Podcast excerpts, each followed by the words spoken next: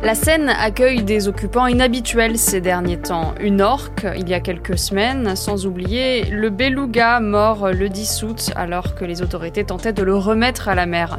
Alors pourquoi des cétacés s'égarent dans la Seine On pose la question à Juliette Desmonceaux, journaliste à bfmtv.com. Le beluga, on l'observe plutôt dans des eaux beaucoup plus arctiques habituellement que ce soit au large de la Norvège ou du Canada. On en observe notamment pas mal dans l'estuaire du Saint-Laurent au Québec. Donc le voir euh, à des altitudes aussi méridionales dans la Seine, c'est vraiment étonnant. Pour ce qui est de l'orque, qui a été vu en mai dernier, on l'observe plutôt du côté de Gibraltar ou au large du Portugal ou dans le golfe de Gascogne. Donc c'est des latitudes qui sont assez similaires finalement du bassin parisien, mais la particularité là ici, c'est qu'elle se retrouve dans l'eau douce, qui n'est pas du tout son lieu d'habitat naturel. On le retrouve plutôt dans les mers ou dans les océans. Est-ce qu'il y a des pistes pour expliquer pourquoi ces cétacés euh, se perdent dans la Seine? Alors il y a plusieurs hypothèses qui sont sur la table. L'une d'elles, ce serait que les animaux seraient tout simplement malades. On ne sait pas encore euh, de quoi, mais c'est en tout cas ce qui expliquerait qu'ils soient un peu perdus, déboussolés, qu'ils se soient éloignés de leur groupe et qu'ils se soient retrouvés dans un cours d'eau. Sinon, une autre hypothèse qui est avancée par euh, l'association de défense des animaux marins Sea Shepherd, ce serait qu'ils euh, auraient subi un choc soudain. Notamment, ça pourrait être des perturbations sonores. Actuellement, on sait qu'il y a des travaux pour installer des éoliennes dans la région euh, de l'estuaire du Havre, là où on a retrouvé le beluga en juillet dernier. Et tous ces travaux, bien sûr, c'est bruyant et pour un beluga qui est très sensible au bruit, ça pourrait le perturber et expliquer sa présence euh, dans la scène. Est-ce qu'il existe d'autres exemples euh, dans le passé de euh, cétacés qui se sont égarés dans la Seine Non, très peu.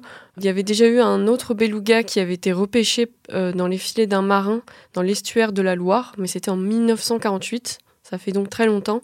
Le beluga qu'on a retrouvé euh, en juillet, c'était seulement le deuxième cas euh, dans l'Hexagone. Donc c'est vraiment un phénomène euh, inédit. Voir deux cétacés dans des fleuves français en l'espace de quelques semaines, c'est une première. Alors on sait que quand ils s'égarent dans un fleuve, les cétacés sont dans un mauvais état. Est-ce que c'est déjà trop tard quand ils sont dans ce fleuve? Probablement, on sait que les chances de survie sont très minces pour ces animaux loin de leur groupe. Et donc, il faut agir très rapidement dans ce genre de situation. Les secours euh, essayent d'abord de les nourrir, puisque soumis au stress, euh, ils sont perturbés et ils n'arrivent pas à se nourrir correctement.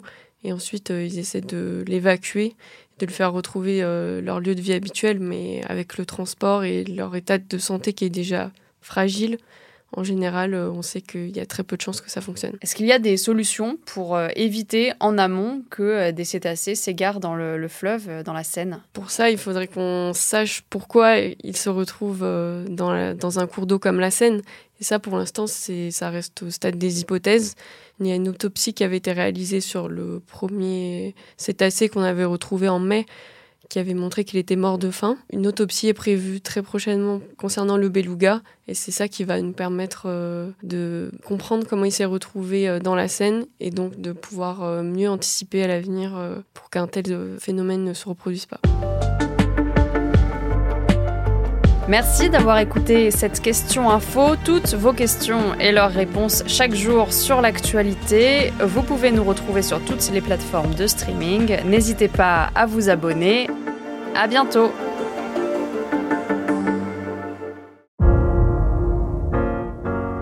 Vous avez aimé écouter la question info? Alors découvrez le titre à la une, le nouveau podcast quotidien de BFM TV. Les grands récits de l'actualité, des témoignages intimes, c'est tous les soirs sur vos plateformes préférées. À bientôt!